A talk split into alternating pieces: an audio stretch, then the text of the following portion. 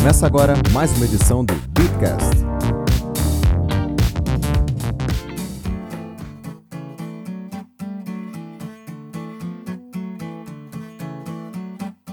Alô, alô, alô. E aí, galera, vocês estão bom? Meu nome é José Domingues, eu tô aqui com o Jansen Grisente e o Luciano Rocha, que é autor lá no Criptomoedas Fáceis e entusiasta de cripto. E hoje a gente vai falar um pouquinho sobre o maravilhoso mundo da Estônia. E aí, galera, tudo bem com vocês? Tudo ótimo, maravilhoso mesmo, Zé, porque a Estônia é um exemplo de nação para mim. E o Luciano vai falar mais dela aí e a gente também vai ter comentários. O Edilson Osório também foi convidado para esse episódio, mas ele não pôde participar por causa de sua agenda. Mas ele falou que vai deixar os comentários dele aqui sobre esse episódio. Se apresenta aí, Luciano, para a galera. Boa noite, pessoal. Boa noite, Jansen. Boa noite, Zé. É, obrigado pelo convite. A minha primeira participação aqui no, no que eu acompanho toda semana né, os episódios. Acho muito bacana os temas que vocês tratam. E é isso, vamos falar sobre um país que eu também tenho grande admiração, né, passei a ter recentemente, que é a Estônia, né, que é um país menor do que o estado que eu moro, que é a Paraíba, e tem um PIB per capita maior do que o do Brasil, e tem se mostrado um país extremamente é, amigável às criptomoedas, blockchain e tecnologia em geral. E assim, é, uma das pessoas que escreveu sobre a Estônia escreveu muito bem, que é um dos poucos artigos, inclusive, hoje que você encontra completo assim sobre a Estônia, foi justamente o Luciano. E nesse artigo dele, ele fala sobre o programa e-residence. É, é nada mais nada menos como se fosse uma cidadania digital. E justamente a Estônia, ela abriu as portas dela para o mundo praticamente, para que qualquer um possa trabalhar lá. E aí justamente é o que ele vai explicar aqui nessa parte. Em termos territoriais, a Estônia é realmente bem pequena, né? como eu disse, é menor do que o estado da Paraíba. E em termos de população, é também igualmente pequena. A Estônia tem uma população equivalente à do Recife. Que é um milhão e pouco de habitantes? É, por volta de um milhão, um milhão e meio. Para vocês terem uma ideia, a capital da Estônia, que é Tallinn, que é uma cidade belíssima, e também Sim. a maior cidade do país, ela possui 400 mil habitantes. Né, Que é menos da metade da população daqui de João Pessoa, que é a cidade do Moro. Olha só. Então é, é, realmente um país muito, muito pequeno, mas uma coisa ele tem que é grande, ou pelo menos maior do que o Brasil, que é o PIB per capita. A última estatística, a estatística que eu utilizei no site, que eu vi no Banco Mundial, site do Banco Mundial, o PIB per capita da Estônia é 19 mil dólares contra 13 mil dólares aqui do Brasil. Então, é um país em proporções mínimas, né, muito pequeno, e com um PIB maior do que toda a nação brasileira, já diria o Cabo da Ciúma. Interessante. Um fato que destacou a Estônia, que inclusive foi até uma, uma, foi uma matéria do, do Fantástico, né? Foi a, eles abrirem como se fosse um visto para que qualquer pessoa possa abrir uma empresa lá. É, como é que funciona isso? De, quer dizer que eu daqui posso abrir minha empresa online lá e, e ter acesso a, digamos, ao mercado da Europa? É fácil assim? Antes do Luciano, você me permite fazer uma parte? Claro, Zé, com certeza. Só para quem, só para quem não está ouvindo entender o tamanho do passo que a Estônia deu, o ta tamanho do paradigma que ela quebrou. A Estônia, ela fazia parte da União Soviética. E até 1991, quando a União Soviética, a década de 90, o começo da década de 90, quando a União Soviética ruiu, ela compunha a União das Repúblicas Socialistas Soviéticas. E agora você pensa, é, é, esse projeto e-Residence que o Luciano vai falar, nasceu em 2014, Luciano, é isso? Isso, Zé, exatamente. Só para complementar esse teu gancho da, da Estônia, é, a Estônia ela tem um passado bastante multiplural. Ela teve colonização russa, como você citou, soviética, mas ela também foi colonizada por alemães, suecos, poloneses e também por dinamarqueses. Então nós temos pelo menos cinco países aí que a Estônia que, que colonizaram a Estônia desde o século XIII até hoje, né, até 1990, que foi quando ela foi independente da União Soviética. Então ela tem um passado bastante multicultural. Não sei se isso, de certa forma, influenciou no programa que a Estônia criou, que é o e-Estônia, né, dentro do qual está a e-Residence, que é a cidadania estoniana online para quem é, deseja abrir uma empresa no país. Então, o objetivo do, do Estônia é facilitar a vida das pessoas que, quer, que tem uma empresa online, né, uma startup ou algum outro, algum outro negócio online, e querem sediar o seu negócio, na, o seu negócio na Estônia. Então, com esse programa, a pessoa ela ganha acesso a diversos serviços da Estônia que podem ser acessados de maneira totalmente online. Então, a pessoa pode abrir a sua empresa online, ela pode pagar impostos online, pode pagar serviços, é, esse tipo de coisa, pode abrir conta bancária e ter acesso a toda a zona do euro, uma vez que a Estônia é um país membro da União Europeia, que é, eu acho que é a principal vantagem de você abrir uma empresa na, na, na Estônia é ter acesso ao mercado comum da União Europeia. Mas do caso, isso é, isso é bastante interessante você ter o acesso aí fácil da União Europeia, mas assim, como é que a gente daqui abre uma empresa na Estônia? É, não é nem necessário a gente ir lá fisicamente? No caso aqui do Brasil, até um certo tempo, não era necessário ir na Estônia. Como é que funciona o processo de abertura? Ele é feito online, você tem o, o site, né, o iestonia.es, se não me engano é esse o site, mas está linkado lá no meu artigo, depois se vocês quiserem podem deixar na descrição. Vamos fazer isso. E a pessoa faz o processo todo online. Ela paga uma taxa, que na época que eu olhei estava de 100 euros. Eu não sei agora se aumentou, mas é uma taxa de 100 euros. Entendi. Até um tempo atrás, a Estônia, o e-residency, ele podia ser retirado na embaixada da Estônia aqui no Brasil. Então você teria que ir no máximo até Brasília para fazer a retirada lá. Só que aí eu conversando inclusive com o Edilson, né, que ele tem o, Residence, ele falou que a embaixada da Estônia foi fechada. Então infelizmente não existe essa possibilidade mais. Aí nesse caso né, seria necessário retirar o, o e-residence na Estônia. E aí, e aí nesse caso é, será a única vez que a pessoa precisaria ir até o país que seria para pegar o e-residence. É a partir do momento em que a pessoa tem o documento, ela tem a empresa aberta na Estônia e todos os demais processos ela pode fazer de forma online. Ela faz a abertura online e aí no caso do Brasil a pessoa tem que se deslocar para pegar o e-residence, o cartão, né, que é um cartão de identidade. E aí após a ativação desse cartão, todos os outros serviços, pagamento de impostos, até mesmo votação, né, você poder votar nos, nos candidatos, você faz tudo online. É, isso é um negócio super interessante, né? Toda a sua vida administrativa para com o Estado, que aparentemente é um Estado que, corrija-me se eu estiver errado, é um Estado que segue aquela linha europeia, que é um Estado de bem-estar social, te fornece tudo que você precisa. Inclusive, eu estava lendo um artigo esses dias. O Estado, inclusive, a internet lá é um direito básico do cidadão e o Estado tem até uma rede pública lá que ele te fornece, uma rede pública de qualidade, para que você sempre fique conectado e possa exercer a sua cidadania. É isso mesmo? Isso em alguns aspectos. Na maioria dos aspectos, a Estônia ela é um país muito mais livre, né? livre tanto comercialmente quanto tendo capacidade de empreender. É um dos países mais livres da União Europeia. Um dos exemplos está no e-residence. Você consegue abrir uma empresa na Estônia sem burocracia em questão de minutos.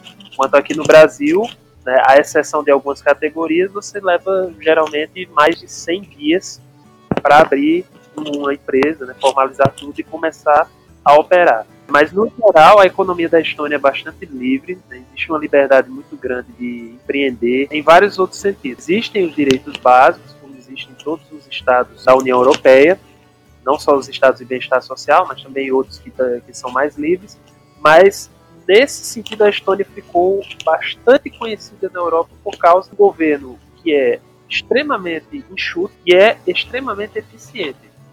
Isso o grande destaque da história. Inclusive, Luciano, eu não sei se é esse o aspecto. Na, nas eleições né, que teve, um dos candidatos, o, o, João Moedo, ele tinha como referência, no caso, esses, justamente esses avanços da Estônia, é, essa, essa liberdade econômica que o país proporciona, não só para quem está dentro, quanto para quem é de fora. Exatamente. O João Amoedo tinha uma proposta que eu, eu lembro né, que foi uma proposta muito interessante dele de implementar um governo digital. Exato. Então a proposta do Amoedo ela tinha uma inspiração muito forte na Estônia, justamente porque lá o governo digital ele é muito forte e a digitalização ela faz parte da Estônia não é de Sim. agora.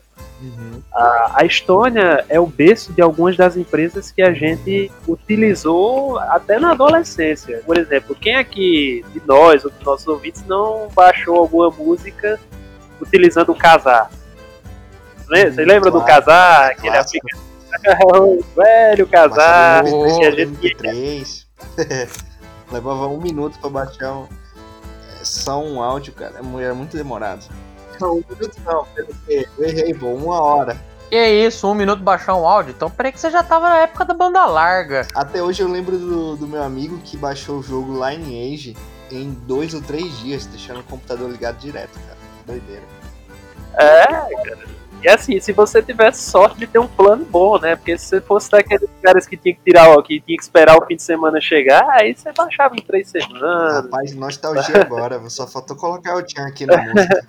Você, geração millennial que nasceu nos anos 2000, que não sabe o que é ter que aquela barrinha demorar três horas pra carregar só pra você ver um peitinho, entendeu? Só pra você ouvir a sua música do Link Park, a sua música do Offspring, você não sabe o que, o que a facilidade que você tem com essa porra desse Spotify. E ainda ganhar de brinde uma carrada de vírus. Nossa, e vírus então, nossa senhora. Casar dava vírus de brinde junto com os arquivos, era uma coisa bem louca. Mas, mas, enfim, o Casar, ele surgiu na Estônia. Ele, é um, ele surgiu na Estônia. O Skype, que é uma plataforma que a gente usa hoje para praticamente tudo, também surgiu na Estônia. O Pipe Drive, que é uma ferramenta de, de gestão também muito utilizada. SRM, isso, exatamente. Ela surgiu também na Estônia. Então, é, a Estônia ela já é um berço de, de muitas empresas de inovação antes mesmo do, do e-residence. Só para só vocês terem uma ideia, ah, tem até um dado que eu coloquei no artigo, em 1997, 97, a gente tinha 97% das escolas da Estônia que elas utilizavam plataformas totalmente online. Ou seja, 97% das escolas do país não utilizavam mais papel. Isso em 1997. Então, enquanto a gente usava o casar para baixar músicas, os estonianos eles já utilizavam a tecnologia para automatizar suas escolas. Aí você entende por que que em 2014 os caras já decidem o futuro do governo ali no, Pois é. né, na internet. é Ô Luciano, como é que é o negócio? Você vai lá, oi, eu existo, prazer, eu sou o José, eu sou o Jansen, eu sou o Luciano, dá meu cartãozinho e a partir daquele momento você pode abrir empresa, você pode votar, você pa- paga teu imposto, tudo online. Exatamente. A partir do momento em que você tem o seu cartão, você sequer precisa se apresentar. Quando você tem o seu cartão em mãos, você já consegue ter acesso, através da plataforma deles, a todos os serviços que a Estônia disponibiliza através do e-Residence. Então, isso você não precisa mais fazer presencialmente nada. Você só precisa utilizar aquele serviço a partir do momento que você tem a identidade. Então, o e-Residence ele foi realmente projetado para que, principalmente pessoas de fora da Estônia, que é, principalmente freelancers ou quem mora em outros países, possam utilizar esse serviço e utilizar as facilidades das leis, né, da- das regulamentações estonianas para abrir a sua empresa lá. E aí, se a pessoa não pode se deslocar para a Estônia, não tem problema, porque ela pode fazer isso de maneira totalmente online. E aí a partir do momento que você existe, assim, existe no sistema online, você também consegue abrir uma conta e ter uma conta na rede bancária europeia. Exatamente. Você, a partir do momento em que abre o e-residence, você tem acesso à estrutura estoniana. E como a Estônia está dentro da União Europeia, você tem acesso, por conseguinte, a, todo a toda a infraestrutura da União Europeia. Você consegue fazer, abrir contas bancárias, você consegue. ah, você tem uma empresa, você consegue vender seus produtos e serviços dentro da zona do euro, aproveitando-se das vantagens tributárias, das vantagens dos acordos de, de, de livre comércio, é, esse tipo de coisa. Então, é muito E que benefício. interessante aqui, eu tô vendo aqui a matéria sobre, sobre a educação na Estônia, né? é, já a gente tá falando do país no geral, né? Só que com um foco mais aqui na questão de startups, na, na parte fintech. mas aqui o que a ministra da Educação da Estônia falou. Ela diz que o país, a área de educação dele, se baseia apenas em três pilares: o acesso universal e gratuito, a valorização da educação pela sociedade e a autonomia para investimento no setor. Por isso que você vê que, que a Estônia é um, um país que cresceu rapidamente, bem como a Coreia do Sul, né? Outro exemplo aí fantástico de um país que se recuperou assim e, e cresceu num ritmo muito rápido. Exatamente, e vale ressaltar que a Estônia ela fica muito próxima de outro país que também é referência em educação mundial, que é a Finlândia. Apenas um trechinho ali do Mar Báltico separa a Estônia e a Finlândia, então eles são países praticamente irmãos, inclusive a língua falada lá é muito semelhante. E aí muito do sistema de educação da Estônia é compartilhado com a Finlândia, embora a Finlândia ela seja mais é, ela receba mais atenção, mas o sistema de educação da Estônia também é bastante eficiente e principalmente essa parte de autonomia que permite que as escolas locais elas façam seus investimentos da melhor forma, da forma que acharem melhor em cada localidade, sem precisar depender diretamente do governo federal. Então essa autonomia é muito importante para eles conseguirem fazer um, um sistema eficiente é, em praticamente tudo. Quando você tem uma autonomia, isso significa um grau de descentralização maior, e aí a gente que entende de criptomoedas e blockchain sabe que a descentralização é fundamental para você ter um ecossistema robusto né, e também eficiente. É, ô Luciano, próximo, no próximo bloco, queria que a gente falasse um pouco assim do que, que tudo isso tem a ver com blockchain ou com criptomoedas. O que, que o país, a Estônia, tem a ver com criptomoedas. A gente volta já. Você agora pode mandar mensagens de áudio pra gente e participar do nosso programa. É só adicionar o nosso bot no Telegram e gravar a sua mensagem. Será um prazer inenarrável colocar seu comentário nos nossos episódios. O link tá aqui na descrição e o Bitcast volta já já. Cansado de comprar e vender criptomoedas sem sucesso e sem conseguir fazer nenhum lucro? O Canal VIP está aqui para ajudar você. Acesse agora o nosso site escoladobitcoin.com.br canal VIP e acesse o nosso canal de compra e venda de criptomoedas.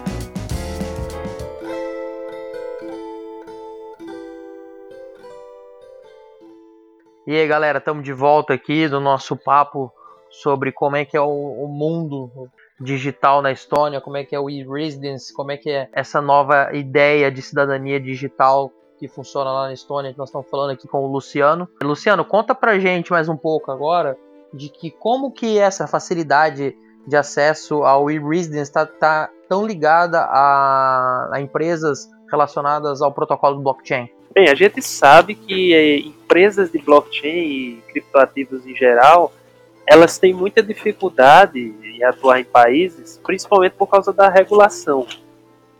nem todos os países ainda têm uma regulação, uma regulamentação clara a respeito desse mercado. E aí, por, por falta dessa clareza, os órgãos reguladores, na maioria dos casos, eles acabam atuando de formas que trazem desvantagem para essas empresas. Um exemplo que eu posso citar é aqui no Brasil. É, o governo ele não, ele não decide a questão da, regula da regulamentação do blockchain e criptoativos, ele não toma uma decisão e como não sabe o que fazer, ele acaba muitas vezes prejudicando essas empresas. A gente teve o caso da Original Mai. Inclusive, só, só te interrompendo, a gente entrevistou é, o Edilson na própria sede da Original Mai lá em, quando era em São Paulo. Quem quiser ouvir aqui a entrevista completa, tá um link na descrição. Pode continuar, Luciano, desculpa aí. Sim, eu vi essa entrevista e assim, eu eu ri para não chorar quando ele contou as dificuldades, né, que ele teve para fazer a, a ICO. E principalmente quando ele me contou isso ao vivo, é uma coisa absurda a CVM colocou diversas dificuldades e isso tornou inviável que ele fizesse a ICO, abrir, mantivesse a empresa aqui. E aí ele, ele descobriu o e-residence e foi para a Estônia. Tem uma, do, do, que ele contou online, tem mais história sórdida ainda. Tem, tem histórias que se a gente colocar no ar, é, o ouvinte vai falar assim: Meu Deus, que povo estúpido. Os caras vão querer depredar a sede da CVM. Eu apoiaria, né? Mas não vamos incitar a desobediência civil assim. Mas foi muito absurdo o que fizeram. E aí, a Estônia, quando começou a despontar a tecnologia blockchain, criptomoedas, no cenário internacional, eles adotaram uma postura amigável. Já existia o e-residency, mas eles ainda não tinham esse contato tão forte com a blockchain e começaram a ter, e aí começaram a fazer regulamentações, a fazer leis mais amigáveis para as empresas que quisessem se instalar lá. E aí, para isso, já existia o e-Residence, que era uma ferramenta que eles utilizaram como chamariz para essas empresas. Olha, vocês estão tendo dificuldade em operar no país, no país em que vocês estão? A gente tem essa ferramenta aqui e nós somos um país crypto-friendly para a tecnologia blockchain. Então, tragam as suas empresas para cá que vocês vão ser bem, bem recebidos. Então, o e-Residence acabou se tornando mais conhecido no, no ecossistema blockchain por causa dessas facilidades e isso automaticamente levou a Estônia a ser reconhecida pela comunidade como um dos países, talvez junto com a Suíça, os dois países mais amigáveis à tecnologia blockchain e criptomoedas no geral. É, para quem não sabe, na Suíça há o Crypto Valley, que é uma região lá na Suíça que eu esqueci. É, fica perto da cidade de Zug, é, na região de Zug. E Zug, onde, onde o governo incentiva muitas empresas relacionadas ao mercado de criptoativo a se estabelecerem lá cri, e criarem Aqui riqueza a também tem o partir de lá. Valley. A- ali na. Fica ali na. Como é que fala? Ali no, na Paulista. Oh, Tem muito incentivo também.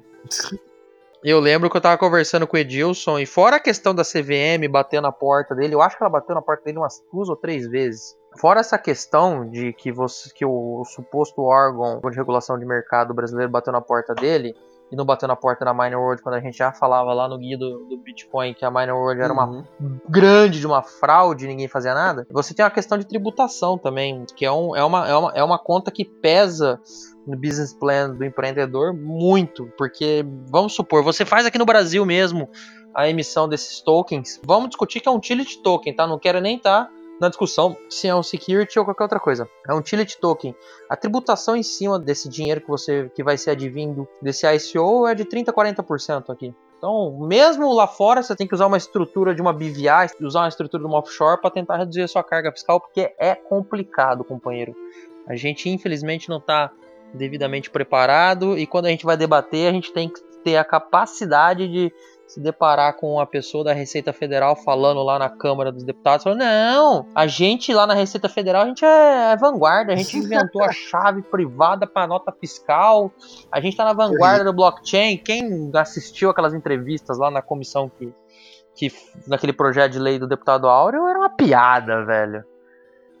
Eu não sei se eu agradeço ou se eu lamento por eles terem arquivado o projeto. Porque se tivesse mais um debate em alguma audiência pública com aquele nível de comentários, seria no mínimo engraçado. E aí, nesse caso, tinha como se eles tivessem feito o projeto a toque de caixas. E aí, pegando esse gancho que o Zé falou da tributação, uma coisa que tinha também na época que a Original Might é, tentou fazer a ICO aqui no Brasil, é a limitação de captação de recursos acho que o limite que a CVM colocava, acho que era 5 milhões de reais, alguma coisa assim, era, era um capital muito baixo para uma empresa captar investimento. Então ficou inviável para ele. E aí o, Edilson depois contou a história, né, que ele não fez a ICO, porque ele conseguiu uma venda privada desses tokens na Ásia e levou a empresa para a Estônia. Então, Estônia 1, Brasil 0. O Brasil perdeu ter a Original Maia sede aqui por causa dessa burocracia.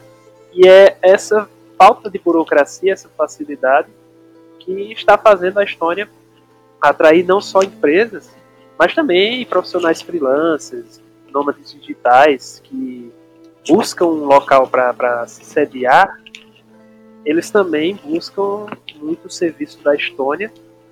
É o, o e-residence ele dá essa facilidade maior. E existem planos da, do governo da Estônia de permitir que o e-residence seja uma forma de você tentar conseguir um visto, né, um visto estoniano.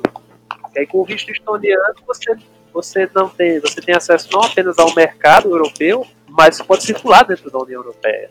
Exatamente. E aí seria uma facilidade definitivamente faria bombar o sistema do e-residence de uma forma Eu viajaria pra Estônia amanhã, cara, se isso abrisse na hora. Vocês chegaram a ver as fotos que eu vi, que eu coloquei no artigo, né? A foto de abertura, que é a foto de Tallinn, Cara, aquela cidade é Eu vi sensacional. os vídeos de, de Edilson que ele divulgou, que ele fica, ficou postando uns vídeos lá. Cara, é muito. A cidade lembra muito a época assim, medieval, né? Exato, Que é uma exato. cidade medieval, na verdade. É, ela é uma cidade medieval e ela nunca, assim, ela nunca foi reconstruída, nunca Uhum. foi reformada. E ela sofreu poucos ataques durante a história. Eu estava lendo num texto, gran- grande parte disso se deve ao fato de que a maioria dos prédios de Tallinn, ao contrário das cidades medievais, eles eram construídos em pedra, e não em madeira. Então, assim, tinha risco de ter incêndio ou algum, outra, algum outro desastre natural que destruísse as construções originais. Então você tem construções lá do século XIII, XIV, que estão do mesmo jeito que estavam na época. Então a cidade é espetacular, ela é patrimônio da, da Unesco, é uma cidade com uma qualidade linda de vida cidade excelente. Então, é, então, não é só tecnologia que a Estônia tem, ela é um paraíso em diversos aspectos. E eu realmente gostaria, né, eu pretendo ir para a Europa esse ano e com certeza vou visitar a Estônia, porque deve Pô, ser então quando- muito legal. Essa mistura de modernidade com a Idade Média. Então quando você for lá, você vai fazer uma cobertura então pro Beatcast, direto da Estônia. O que, que, é que você acha? Olha aí, pode ser, com certeza. Eu pretendo gravar muita coisa lá pela Europa. né, e na Estônia eu pretendo ir lá conhecer o, não, não só a cidade, a parte histórica, mas os polos de, de. Eu queria muito que. Vou até pedir pro Zé aqui. Zé, por favor, a gente tem que abrir uma, é, uma fase 2 aí da escola pra gente expandir e ir pra Estônia também. Com certeza. Você comentou aí, Luciano, de que muitos freelancers estão procurando o programa e-residence. Você comentou também do Edilson, é, das dificuldades que ele teve aqui no Brasil. A gente se pergunta, né, por que, que todas as exchanges não estão na Estônia? Mas queria entender isso. Por que, que todas as exchanges não estão lá? Eu tenho uma, é, só uma opinião, mas vale ressaltar, mas a opinião que eu tenho vai passa por alguns fatores. Primeiro deles é que o mesmo com a popularidade que adquiriu, o e-Residency ainda não é programa tão conhecido. É tanto que a gente viu aquela reportagem do Fantástico, que saiu da Estônia, mas tirando aquilo, na grande mídia não existe exi- praticamente nada falando sobre esse programa, sobre as suas vantagens. O- outra coisa que também pode influenciar pode ser o fato da facilidade. Talvez a maioria das exchanges ainda ache mais prático, mais fácil a ter tudo, ter toda a sede, a estrutura aqui do Brasil. Né? Mesmo o e-residency o e-residency sendo online, eu acho que ah, as exchanges podem achar mais fácil ter esse serviço é, e esse serviço aqui no Brasil. Não sei por qual motivo, mas é uma possibilidade que eu vejo. E uma terceira pode ser a questão dos custos. E aí isso se- seria válido principalmente para exchanges menores e mais novas, que podem não ter condições ainda de arcar com os custos, de ter que ir à Estônia né, para pegar o e esse, esse tipo de coisa. Agora, eu só vejo esses fatores, porque, na minha opinião, tem muito mais vantagens do que desvantagens. Eu vou listar aqui algumas Certo. vantagens que eu coloquei no, no meu texto. Abrir e administrar uma empresa online e com sede dentro da União Europeia. Realizar transações bancárias online, ter acesso a provedores de pagamento internacionais, assinar documentos de forma digital, que inclusive é um serviço que a Original Mais já, já faz com seu aplicativo, o e-Residence também permite, verificar a autenticidade de documentos assinados, criptografar e transmitir documentos de forma segura e declarar impostos online. Então, assim, tem muita facilidade de, de em usar o e-Residency e eu acho que o fato das exchanges não utilizarem na minha opinião, passa por esses fatores que eu mencionei anteriormente.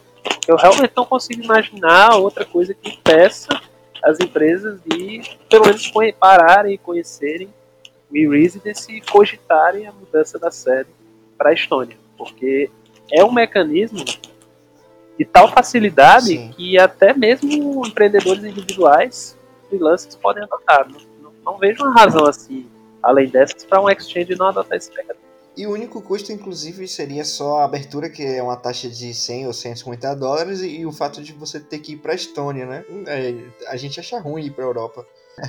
Mas agora a gente pode ouvir a opinião do Edilson sobre por que, que as, a maioria das, das exchanges não estão estabelecidas na Estônia. Oi, Jansen. Bom, primeiramente queria agradecer o convite, a oportunidade de participar do, do podcast. E vamos lá, respondendo as questões. Bom, primeira questão, né? Como que a comunidade estoniana de startups, mercado tal? Cara, tem um hype muito grande em torno da Estônia porque os caras são muito bons de marketing, tá? Bom, a, a comunidade de startups local, ela não é tão grande assim. Tem bastante startups, sem sombra de dúvidas, mas a comunidade mesmo é pequena.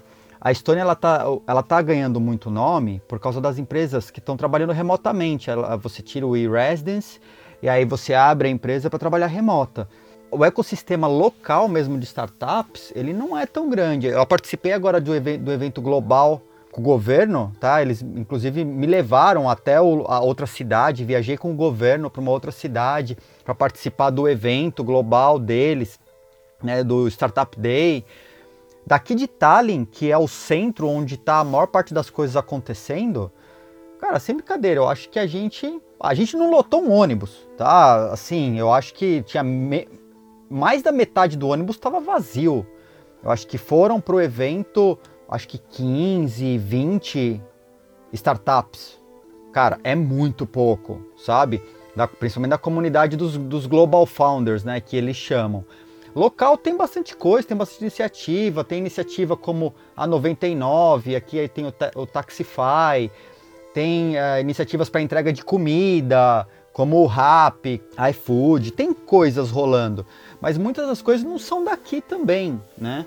São empresas que vieram de fora e se estabeleceram aqui, como Yandex, por exemplo, ou o próprio Uber. Tem um negócio em torno da comunidade, mas é que é muito, tem muito marketing. O pessoal aqui, aqui eles sabem fazer isso.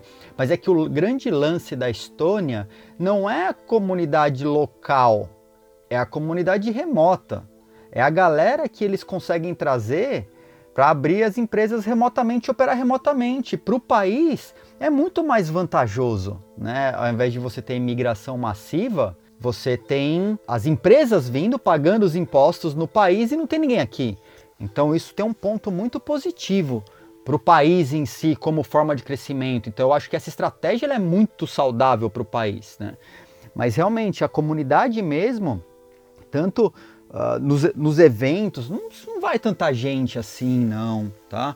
Vamos falar de cripto. A comunidade cripto aqui, para você ter ideia, a gente começou a fazer um meetup desde dezembro, a cada 15 dias, um meetup de desenvolvedores Ethereum.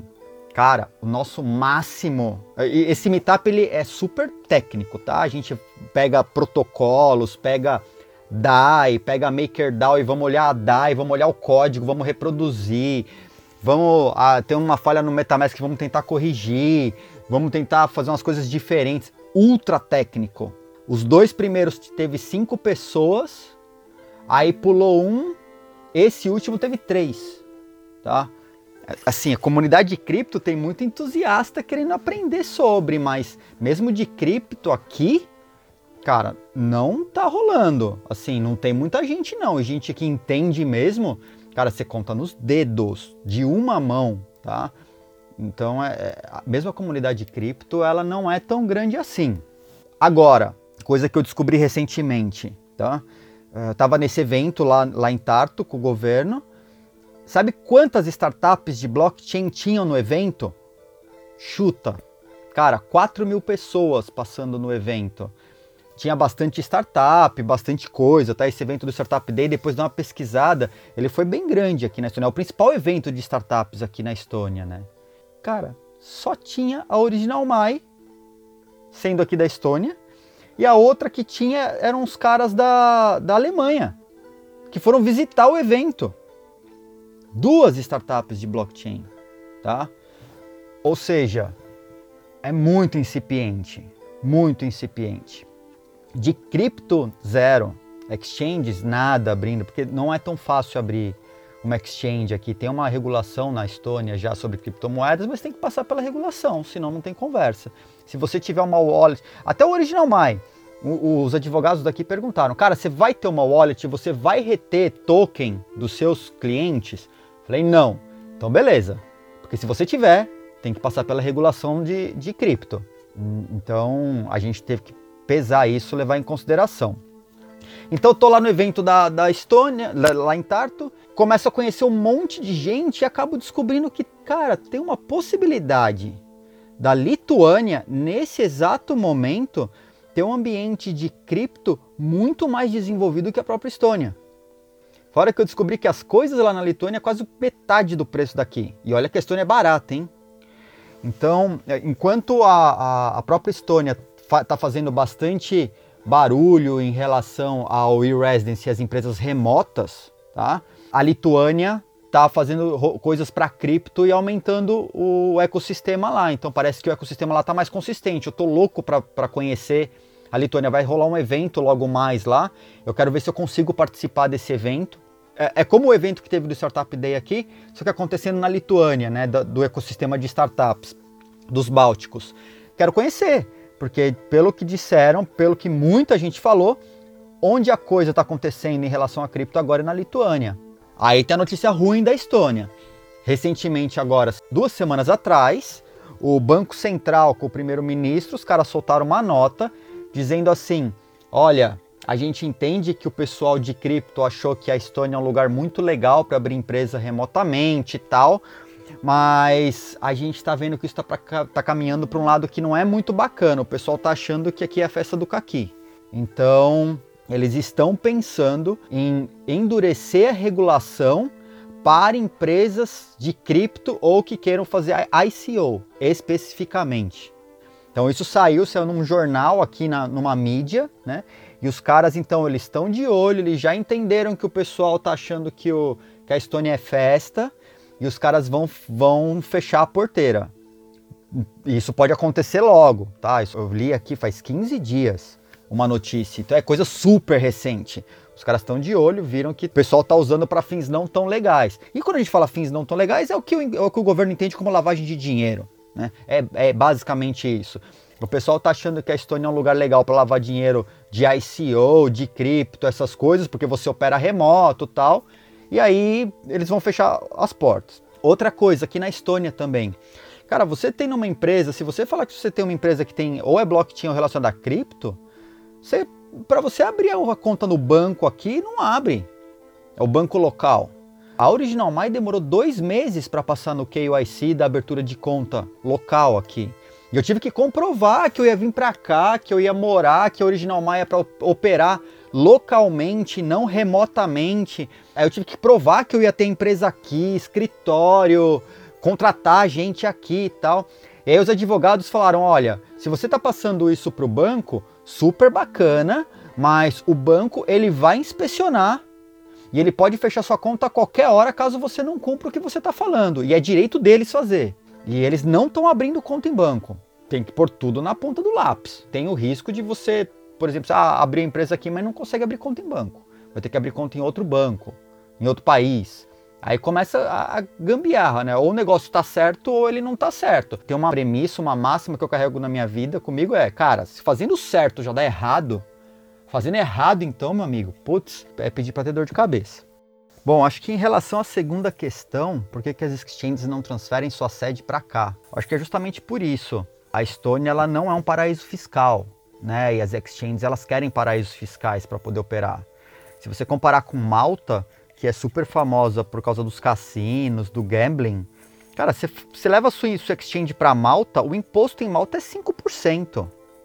Meu, é 5%, é muito baixo, sabe? Aqui na Estônia, tudo bem, se você não distribuir o lucro, seu imposto é zero para startup, né? Para quando você está incorporado como startup. Mas se você distribui o lucro, o imposto é de 20%. Os caras têm uma regulação para cripto já, que não é tão fácil assim de se adequar, sabe? Os caras têm um KYC muito pesado, muito forte. Tanto como eu expliquei, o banco para você abrir a conta no banco aqui, cara, demorou dois meses da Original My. Eu tive que comprovar que eu não ia operar a empresa remotamente. Então, talvez as exchanges elas estejam procurando locais onde ela consiga operar remotamente, numa boa, né, com a conta em banco, tal, operar remotamente. O banco, cara, se for cripto e remoto, esquece, eles não vão não vão abrir a conta. Ou se abrirem, eles podem fechar depois. Então, talvez seja por isso mesmo o ambiente, embora pareça simples, é, eu expliquei, tem muito marketing em cima. Para empresas regulares, né, não cripto, tal, que sejam globais, talvez faça muito sentido.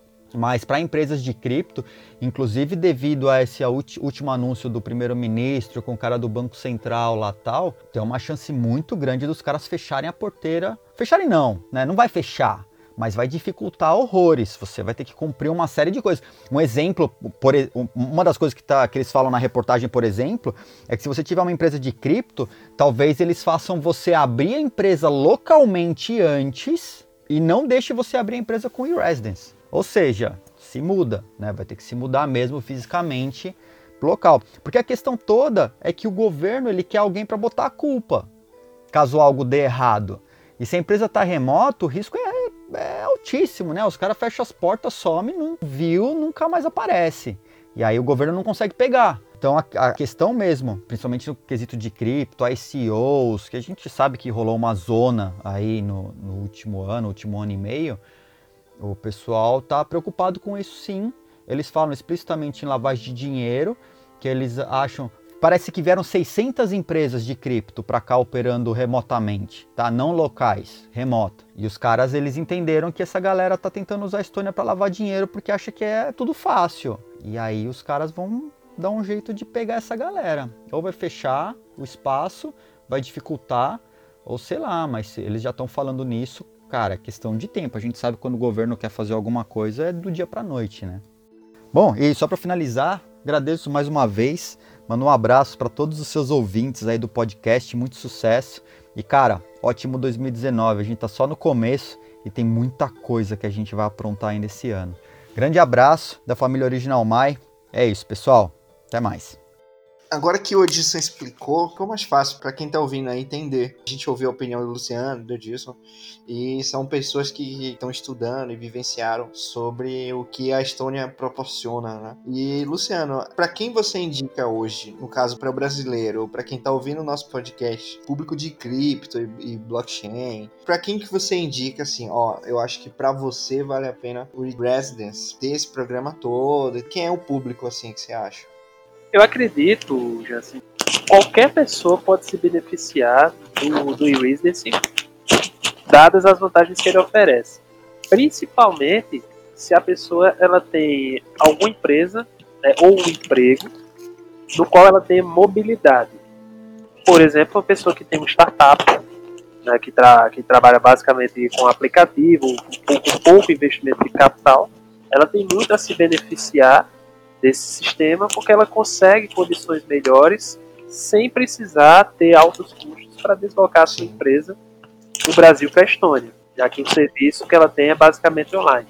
Pode ser qualquer empresa, de qualquer setor, no caso assim, é, vamos dizer que seja um, sei lá, eu não vou nem falar nossa área de tecnologia, que é mais fácil, mas vamos dizer que o cara é contador, digamos que ele já tem alguma atividade que seja online, contador online, ou que ele possa auxiliar uma empresa online. Isso também se encaixaria assim no. no...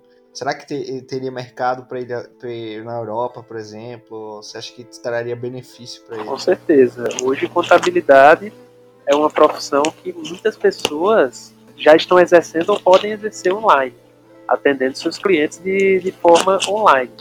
E aí, se o cara é um contador que ele atende, digamos que ele atende de casa, tem um escritório na casa dele, se sente satisfeito de alguma forma com a burocracia, o sistema brasileiro ou com a questão tributária, ele pode se aproveitar do e-residence para transferir isso para a Estônia, já que ele já tem o seu escritório em casa, então ele só teria que mudar sua jurisdição. E aí o e-residence seria muito bom para o profissional é, com esse tipo de trabalho, Aí, por exemplo, outra área que não é da tecnologia, mas as pessoas, mas o pessoal que trabalha nela também pode se beneficiar do e-business, é a área que eu trabalho, que é a área de produção de conteúdo, redação de texto. Então, o redator, ele basicamente precisa de um computador, um programa de texto e uma conexão de internet. É uma pessoa que pode trabalhar de qualquer lugar. Para quem não pegou no começo, aí o Luciano ele é redator do criptomoedasfácil.com, que é um, um, grande portal também sobre criptomoedas no geral. Os textos do Luciano são fantásticos, particularmente sou um fã do que ele escreve lá, eu tô sempre acompanhando. Ele tem um canal também no Medium, eu vou deixar aqui o link para vocês que tem texto não só sobre cripto e sobre várias outras coisas, e eu gosto bastante, assim. Ah, obrigado, Jesse. Eu também curto muito o trabalho de vocês, né? não só aqui no Bitcast, mas também no Guia do Investidor, Sim. que é o portal que vocês começaram agora. Inclusive o texto da Estônia vai estar lá também no portal. E é muito bom ver que esse conteúdo está alcançando mais pessoas, porque assim é, é um dos principais pontos positivos de escrever hoje em dia. Com um blog você consegue alcançar pessoas de várias partes do mundo e essa é uma das vantagens do e-resident dos redatores, porque ele é um mecanismo que pode ser utilizado online. Então, se você é um redator freelancer que viaja bastante, como tem muitos que eu conheço e que eu acompanho o trabalho, e eles viajam bastante, então o e-residency é uma forma de você ter uma sede em um país onde você vai ter facilidades tributárias, facilidades legais, facilidades práticas para a documentação de toda a sua empresa. E aqui tem uma informação, inclusive, que é bastante útil para esses profissionais que viajam bastante, porque quando, principalmente o pessoal que viaja pela Europa, tem a questão da limitação do prazo do visto. Né, porque a Sim. pessoa só pode ficar no máximo 90 dias.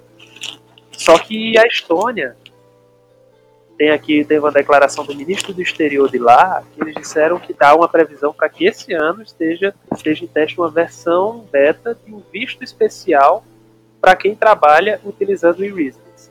Então, se você tem o e-residence, você vai poder ter um visto especial de trabalho e vai poder usar a Estônia como uma base para se estabelecer. Então, a proposta aí desse projeto é que quem tenha o e-residence possa ficar na Estônia por até 365 dias, ou seja, você pode ficar até um ano lá na Estônia, e incluindo um visto de trabalho de 90 dias, não só na Estônia, mas em qualquer outro país membro do, do acordo de Schengen, que é um acordo que tem entre vários países dentro da União Europeia.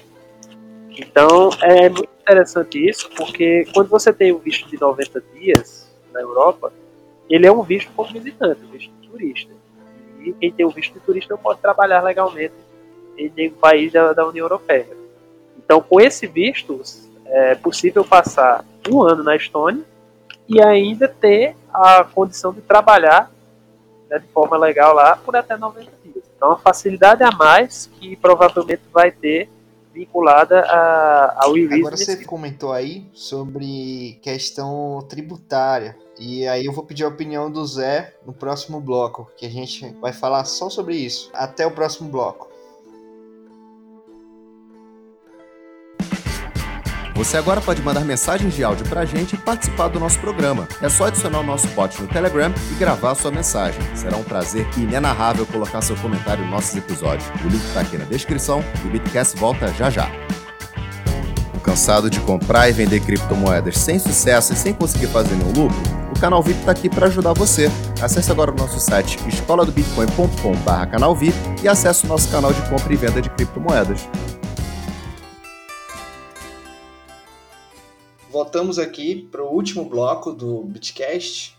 Eu queria perguntar sobre a questão da tributação, porque me surgiu uma dúvida aqui. Se, assim, no caso, a minha empresa, se eu abro minha empresa na Estônia, mas ela continua com a, com a sede no Brasil, como é que funciona essa tributação? E também, no caso, se eu tiver uma empresa na Europa é, e por um acaso tiver uma, uma subsidiária aqui no Brasil também, como é que funciona, né? Porque realmente aqui, aqui no Bitcast a gente quer te apresentar os dados é, o mais possível claro para que você entenda e seja mais vantajoso, né? O que, que você acha, Zé? Como é que funciona essa questão? Fala, Jansen. Cara, a tributação na Estônia, a gente colocar a tributação, a alíquota efetiva, tá bom? Porque a gente tem que só colocar dois detalhes para separar o Brasil do resto dos países normais do mundo. O Brasil Isso são dados de grandes é, empresas de consultoria, PwC, Ernest Young e outras, que falam que você gasta muito tempo no Brasil para cumprir as suas obrigações tributárias. A gente, a gente, muito contador na empresa, eu adoro essa crítica de um, de um palestrante que eu, que eu acompanho. Ele fala: o Brasil é o único país no mundo que você tem mais advogado e contador do que engenheiro. Eu sou advogado, eu faço essa crítica a mim mesmo, tá? É, porque você tem muita gente para cumprir as obrigações acessórias que poderiam ser facilmente solucionadas. Então, um, um, profissional, um contador, um tax de uma empresa grande, ele gasta muito tempo para fazer aquilo que em outros países, por exemplo, a Estônia, é feito da maneira mais simplificada. O Luciano, no nosso papo do cafezinho aqui, que é o papo que a gente conversa antes de gravar, falou que tem um dado que depois a gente pode soltar aqui, que você demora de 3 a 5 minutos para preencher a sua declaração do imposto lá e, e recolher o seu imposto.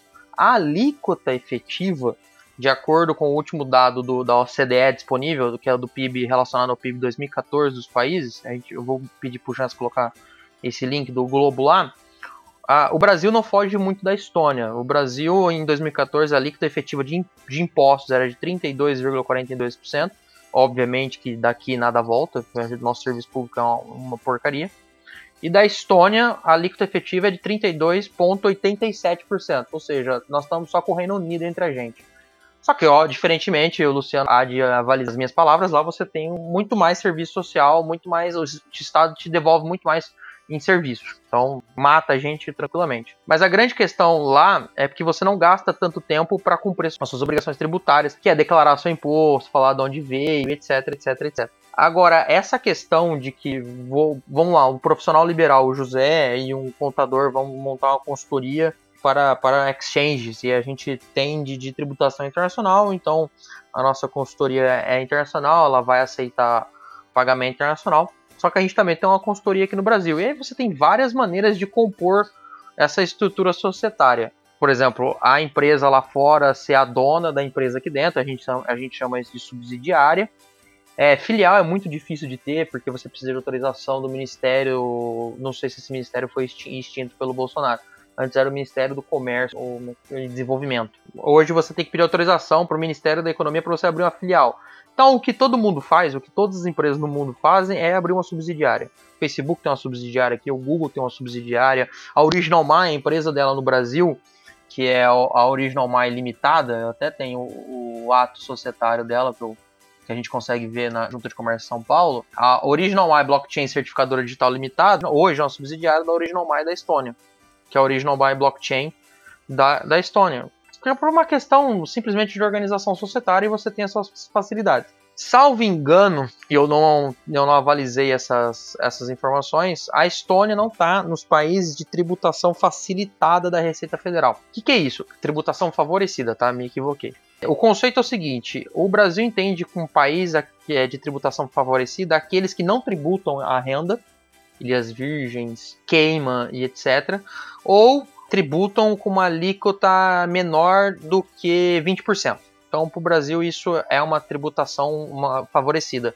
E aí, se você remete dividendos para esse país, vamos supor, se a, a, nossa empresa aqui no Brasil fosse subsidiária de uma empresa BVI, que a gente chama, que é uma empresa sediada nas Ilhas Virgens Britânicas, o Brasil certamente tributaria esse dividendo a uma alíquota de 20 a 25%.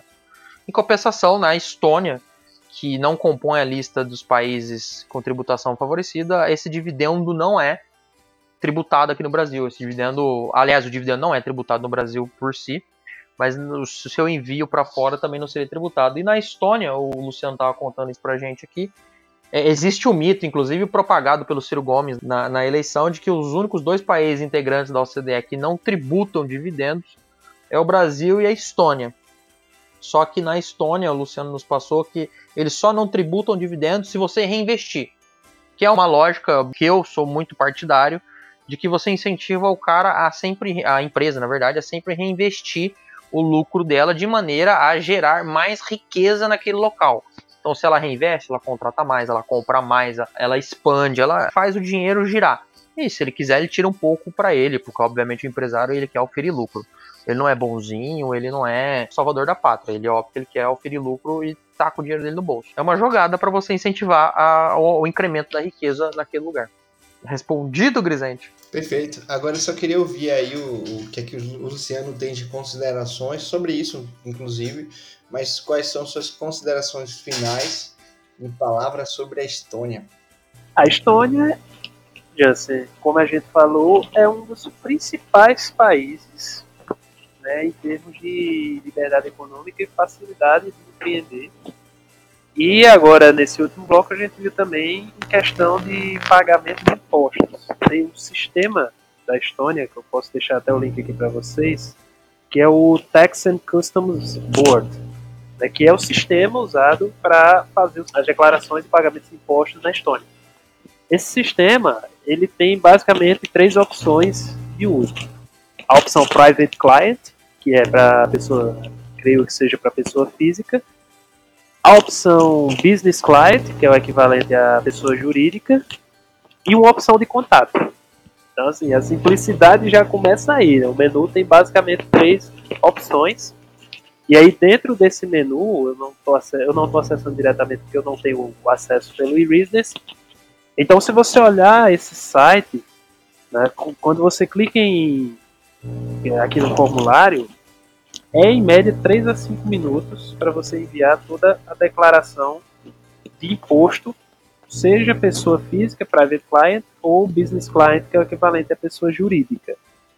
E aí essa questão dos impostos sobre dividendos, que foi propagado de forma equivocada, na verdade, a Estônia tributa dividendos e tributa a renda. Eu estou avaliando aqui um, um link, que a, que a alíquota de imposto de renda da Estônia ela é a mesma dos dividendos, é 20% para ambos. É, segundo a informação que eu peguei aqui, de 2018. No caso dos dividendos, a empresa é tributada né, nesse, se, se ela a distribuir os dividendos para os acionistas. E no caso da renda, tem uma coisa ainda mais interessante. O imposto de renda na Estônia ele também é tributado em 20%, só que tem um limite de isenção até 500 euros, certo? Então quem, tem, quem é tributado, quem ganha até 500 euros na Estônia mensais, não paga imposto de renda. E aí, a partir desse valor, essa isenção ela vai decrescendo. E aí é, chega até o ponto que quem ganha acima de 2.100 já não tem mais essa isenção. Mas o imposto de renda na Estônia, a tributação é muito baixa você ainda tem uma isenção. Então eu vejo uma facilidade muito grande para quem quer empreender. Eu acho assim, a Estônia é um dos países mais formidáveis em termos de estrutura de governo, em termos de facilidade de você ter acesso a todo tipo de serviço. Eu imagino que a Estônia provavelmente vai ser um dos primeiros países do mundo que não vão existir repartições públicas físicas né, que é, que é aquelas, aquelas odes ao atraso que a gente vê aqui no Brasil. Acho que vai chegar um período, um período em que a Estônia vai ser ter um governo totalmente automatizado né, e as oportunidades. Enquanto aqui no Brasil o, o pessoal se preocupa com o estofado, o que é que vai comprar, como é que vai gastar melhor o dinheiro do contribuinte para decorar seu, seu gabinete. Né? Na Estônia o pessoal pensei não existir mais. Exato, exato. E, Jansen, só para colocar uma informação que eu ia citar no começo, mas não citei, a Estônia ela tem algo que facilitou muito né, essa questão de ter um governo menor e ter um governo mais eficiente. Porque quando eles, pouco depois que eles se tornaram independentes, saíram lá do caos da União Soviética, e eles começaram a fazer as reformas para fazer a migração do socialismo para o capitalismo, Estônia, o parlamento da Estônia baixou uma lei que proibia o governo de se endividar. Então, por exemplo, na Estônia não existe título público, porque o, essa lei impede o governo de se endividar. Então, o governo estoniano, o orçamento dele é a arrecadação de impostos. Ele não pode gastar mais do que arrecada. Não tem títulos públicos na Estônia, né? não existem revistas lá. Eu quero me mudar para E aí, é, todos nós queremos. Eu tô louco para visitar esse lugar. E assim, isso contribuiu muito para que o governo não crescesse. Eles não podem aumentar impostos infinitamente, senão a população é, se revolta. E aí eles começaram a buscar formas de se tornar mais eficientes. E uma delas é esse sistema todo eletrônico. Então, Gente, tô a chocado. Estônia ela tem um futuro muito promissor para se tornar um hub, né, se tornar um ponto de é, startups, de profissionais ainda maior do que já é. E para o mercado de criptomoedas, com a, com uma regulamentação já amigável que a Estônia tem hoje, eu acredito que muito em breve mais e mais empresas vão se deslocar para lá e a gente vai ver muito provavelmente a Estônia superando o Crypto Valley de Zug. É o que eu quero, eu quero ver também, né? É que como hoje Hong Kong é um centro de, de, de criptomoedas, de exchange, eu acho que, que a Estônia vai acabar com o tempo sendo também. Mas é, o papo foi muito bom, Luciano. E a gente vai ter que estender a conversa ou falar sobre outras coisas no- nos próximos episódios aí. Você está convidado. É, você já é da casa agora do Bitcast. E a gente vai encerrar agora esse episódio. Você tem mais alguma consideração, Zé? Eu só quero agradecer mais uma vez a participação do Luciano. É sempre bom ter a opinião de gente que conhece do assunto e transmitir esse conhecimento ao máximo de pessoas possíveis é, é sempre muito bom. Quero agradecer mais uma vez a paciência do pessoal para ouvir esse quase uma hora de episódio aí e até a próxima. Ah, pessoal, eu que agradeço ah, o convite de vocês. É, foi realmente muito bom estar falando sobre esse tema da Estônia, que foi um sistema que instigou bastante, me fez gostar muito do país. E quando relacionado com criptomoedas, melhor ainda. Então, foi muito bom. né, Eu agradeço o convite e estou sempre disponível. Sempre que vocês quiserem gravar aí algum tema, podem me chamar. Obrigado pela contribuição e até a próxima. Valeu, pessoal, até a próxima.